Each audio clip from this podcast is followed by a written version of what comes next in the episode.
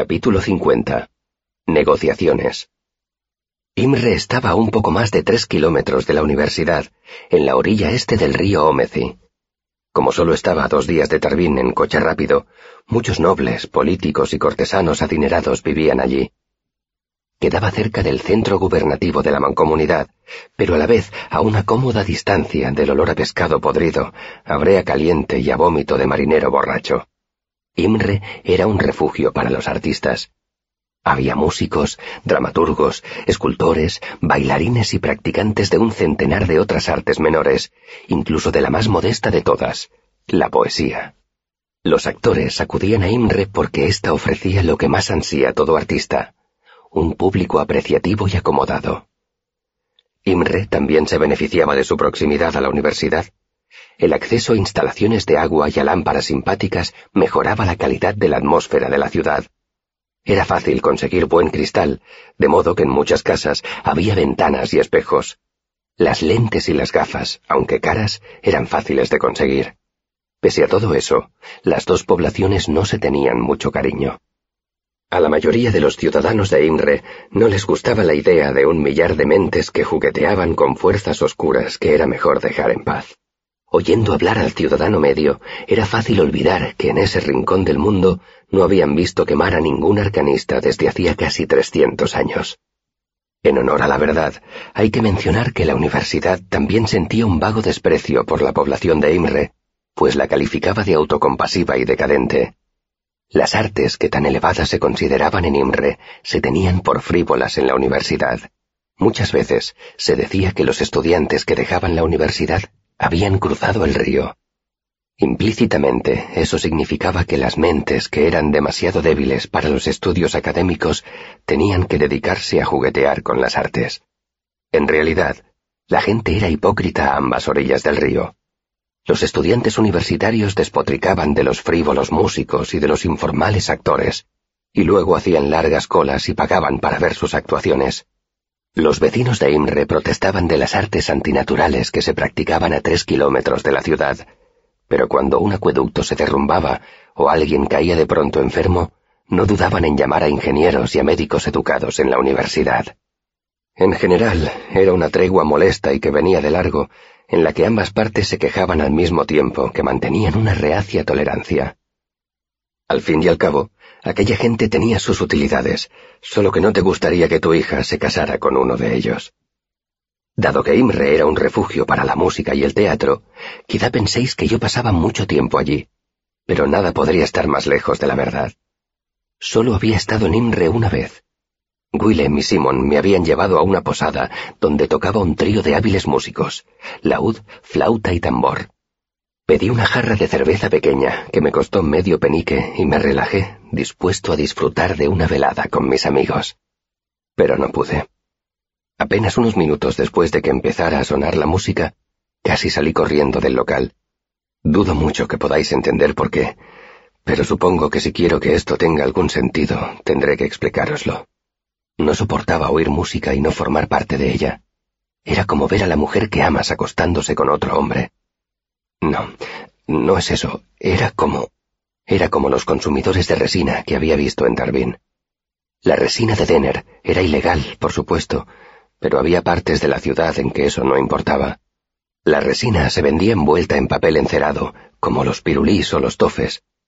Mascarla te llenaba de euforia, de felicidad, de satisfacción pero pasadas unas horas estabas temblando, dominado por una desesperada necesidad de consumir más, y esa ansia empeoraba cuanto más tiempo llevabas consumiéndola.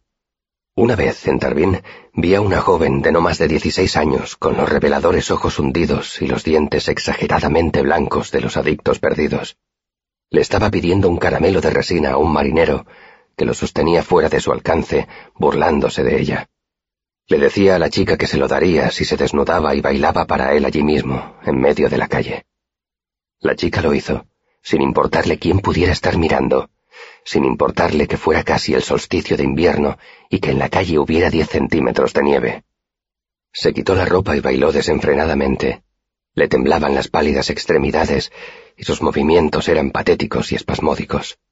Entonces cuando el marinero rió y negó con la cabeza, ella cayó de rodillas en la nieve, suplicando y sollozando, agarrándose desesperadamente a las piernas del marinero, prometiéndole que haría cualquier cosa que le pidiera, cualquier cosa. Así era como me sentía yo cuando oía tocar a unos músicos. No podía soportarlo. La ausencia diaria de mi música era como un dolor de muelas al que me había acostumbrado. Podía vivir con ello, pero no soportaba ver cómo agitaban delante de mí el objeto de mi deseo. Así que evité ir a Imre hasta que el problema de mi matrícula del segundo bimestre me obligó a cruzar de nuevo el río. Me había enterado de que Debbie era la persona a la que cualquiera podía pedir un préstamo, por desesperadas que fueran las circunstancias. Así que crucé el Omeci por el puente de piedra y me encaminé hacia Imre. Para llegar al negocio de Debbie había que tomar un callejón y subir por una estrecha escalera que había detrás de una carnicería. Esa parte de Imre me recordó a la ribera de Tarbín. El embalagoso olor a grasa rancia proveniente de la carnicería me hizo agradecer la fresca brisa otoñal. Al llegar ante la gruesa puerta vacilé y oteé el callejón. Estaba a punto de meterme en asuntos peligrosos.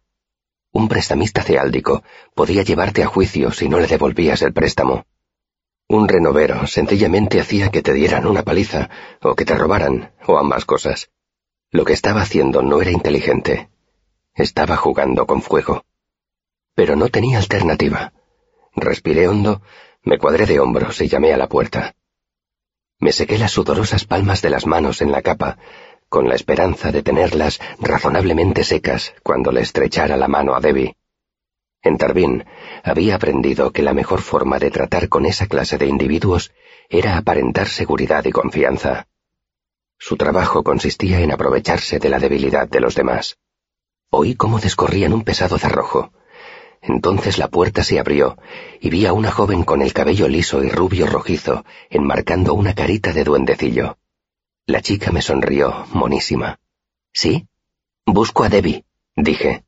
Ya la has encontrado, me contestó. Pasa. Entré. Ella cerró la puerta y corrió el cerrojo.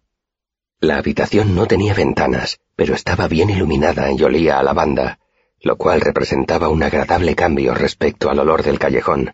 Había tapices en las paredes, pero los únicos muebles eran un pequeño escritorio, una estantería y una gran cama con dosel con las cortinas corridas. Por favor, dijo la joven señalando el escritorio. Siéntate. Se sentó detrás del escritorio y entrelazó las manos sobre el tablero. Cuando vi cómo se manejaba, rectifiqué respecto a su edad. La había calculado mal por su corta estatura, pero aún así no podía tener mucho más de veintitantos años, y eso no era lo que yo esperaba encontrar. Debbie pestañeó con gracia. Necesito un préstamo, dije. ¿Qué te parece si primero me dices cómo te llamas? Sonrió. Tú ya sabes mi nombre. Quoth. ¿En serio? Arqueó una ceja. Me han contado un par de cosas sobre ti. Me miró de arriba abajo. Creía que serías más alto. Yo habría podido decir lo mismo.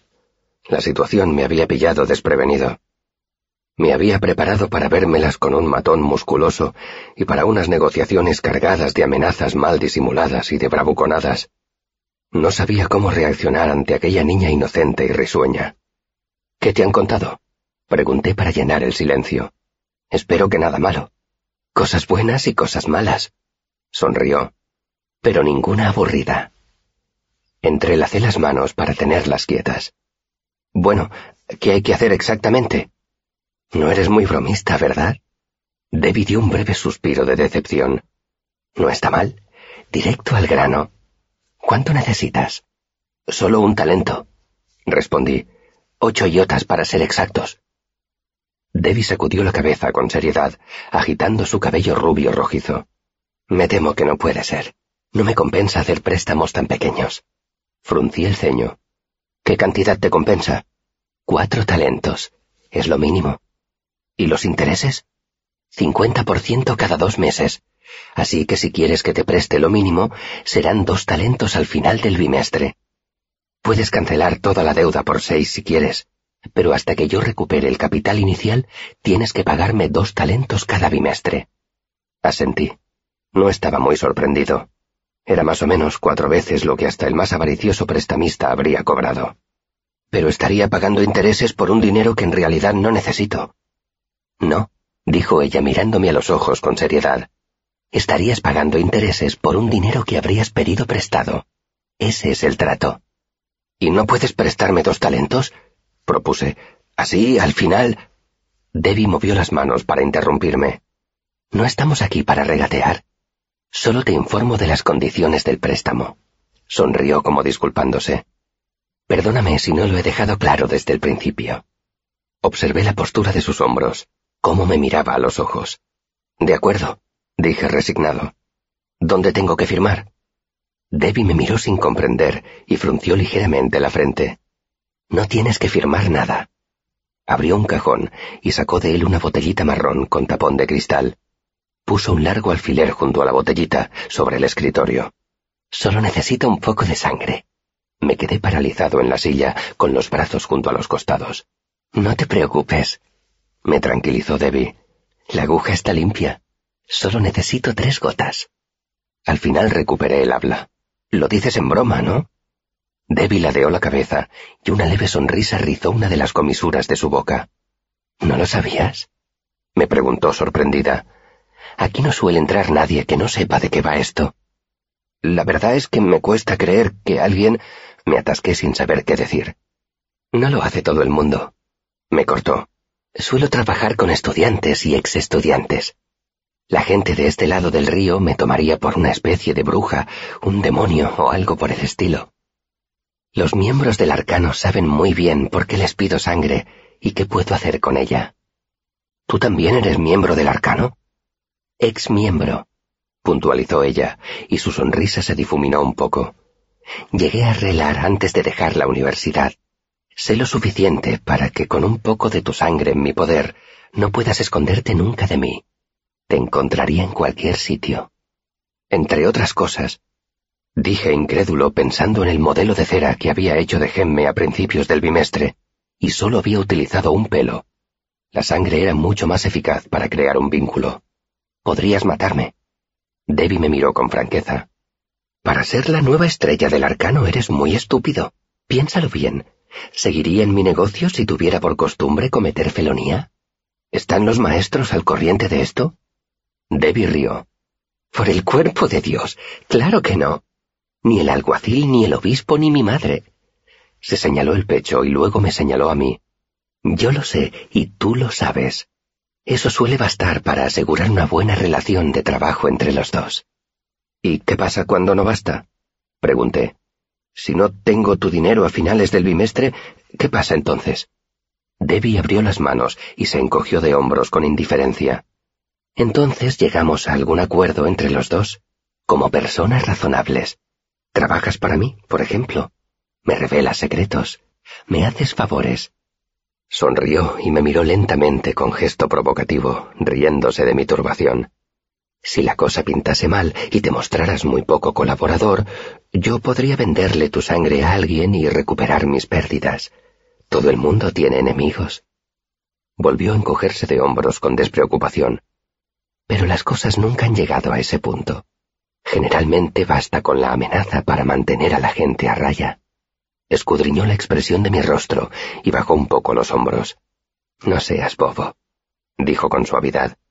Has entrado aquí creyendo que encontrarías a un burdo renovero con cicatrices en los nudillos.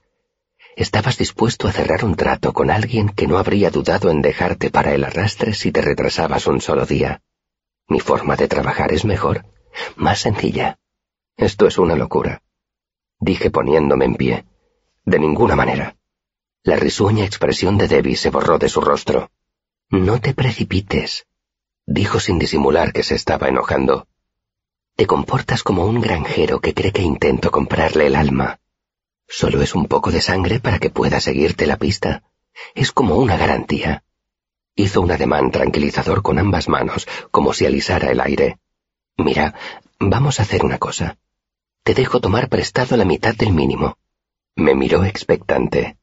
Dos talentos. ¿Te parece mejor así? No, respondí.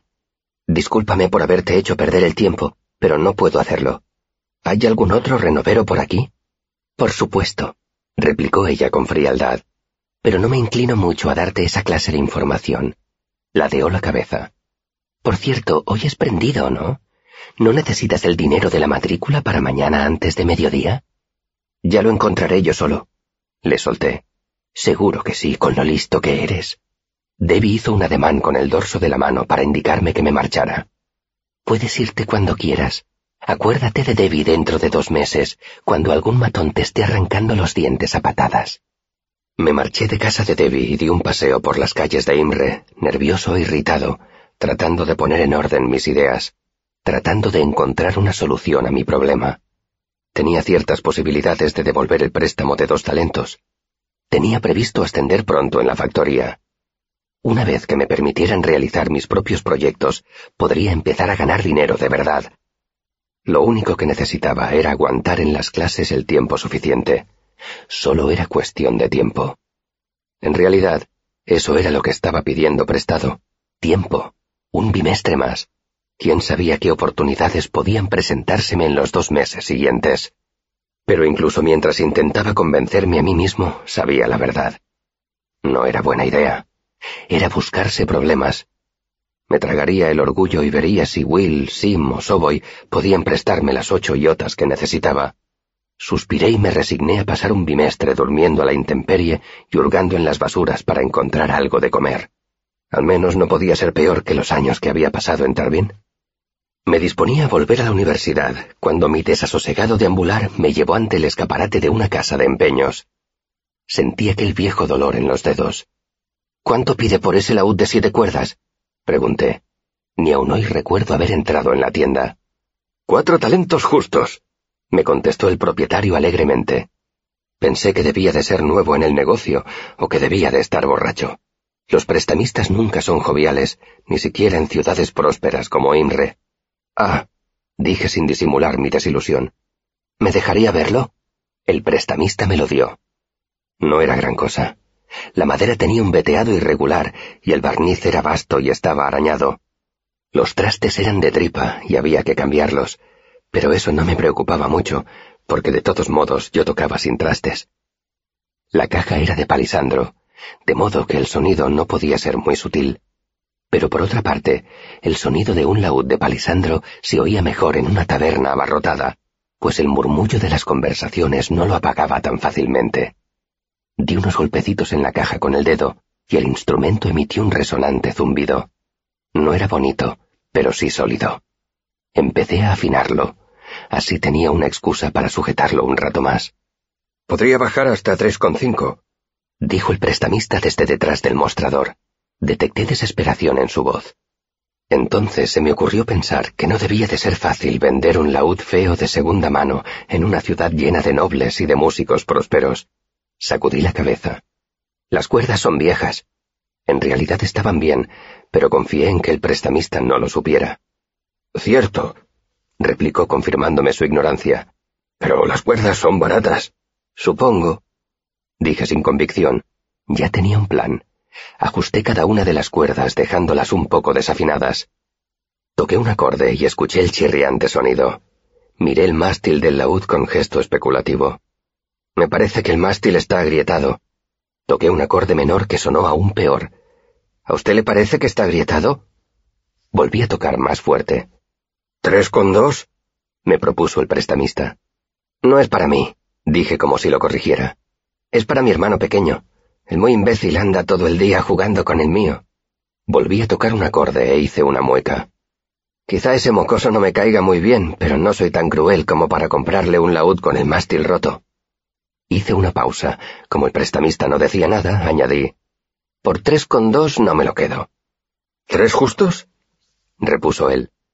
Aparentemente, yo sujetaba el laúd con indiferencia y sin mucho interés, pero en el fondo me aferraba a él con fiereza hasta que se me ponían los nudillos blancos. No espero que lo entendáis. Cuando los Chandrian mataron a mi trup, destrozaron mi familia y mi hogar, pero en cierto modo fue peor cuando se rompió el laúd de mi padre en Tarbín. Eso había sido como perder una extremidad, un ojo, un órgano vital. Sin mi música, había deambulado durante años por Tarbín, vivo solo a medias, como un veterano lisiado o un muerto viviente. Mire, le dije con franqueza, Tengo dos con dos. Saqué mi bolsa. Si quiere, puede aceptarlos, y si no, este feo instrumento puede seguir acumulando polvo en un estante diez años más. Lo miré a los ojos, cuidando de que no se reflejara en mi cara lo mucho que necesitaba aquel laúd. Habría hecho cualquier cosa para conseguirlo. Habría bailado desnudo en la nieve. Me habría agarrado a una pierna del prestamista, temblando y frenético, prometiéndole que haría cualquier cosa que me pidiera. Cualquier cosa. Puse dos talentos y dos iotas encima del mostrador. Era casi todo el dinero que había ahorrado para pagar la matrícula de ese bimestre. Las monedas hicieron un fuerte ruido cuando las apreté sobre el mostrador, una a una. El prestamista me miró largo rato, evaluándome. Puse una iota más y esperé. Y esperé. Cuando por fin estiró un brazo para coger el dinero, su demacrada expresión era la que yo estaba acostumbrado a ver en las caras de los prestamistas. Debbie abrió la puerta y sonrió. Vaya, la verdad es que no creía que volviera a verte. Pasa, Echó el cerrojo de la puerta y fue hasta su escritorio. Pero no puedo decir que me decepcione que hayas venido. Giró la cabeza y me lanzó su pícara sonrisa. Esperaba poder hacer un pequeño negocio contigo. Se sentó. ¿Qué? ¿Dos talentos? No, mejor cuatro, dije. Era lo que necesitaba para pagar la matrícula y una cama en las dependencias. Yo podía dormir a la intemperie, aunque lloviera o hiciera viento, pero mi laúd merecía algo mejor. Estupendo, dijo ella, y cogió la botella y la aguja. Necesitaba tener intactas las yemas de los dedos, así que me pinché en el dorso de la mano y vertí tres gotas de mi sangre en la botellita marrón. Se la di a Debbie. Mete también la aguja dentro. Lo hice. Debbie mojó el tapón con una sustancia transparente y tapó la botella. Un excelente adhesivo de tus amigos de la otra orilla del río, explicó. No puedo abrir la botella sin romperla. Así, cuando saldes tu deuda, recuperarás la botella intacta y podrás dormir tranquilo sabiendo que no me he quedado nada de tu sangre. A menos que tengas el disolvente, señalé. Debbie me miró con ironía. No eres muy confiado, ¿verdad?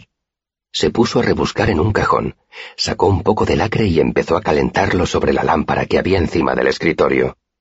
¿No tendrás un sello, un anillo o algo así?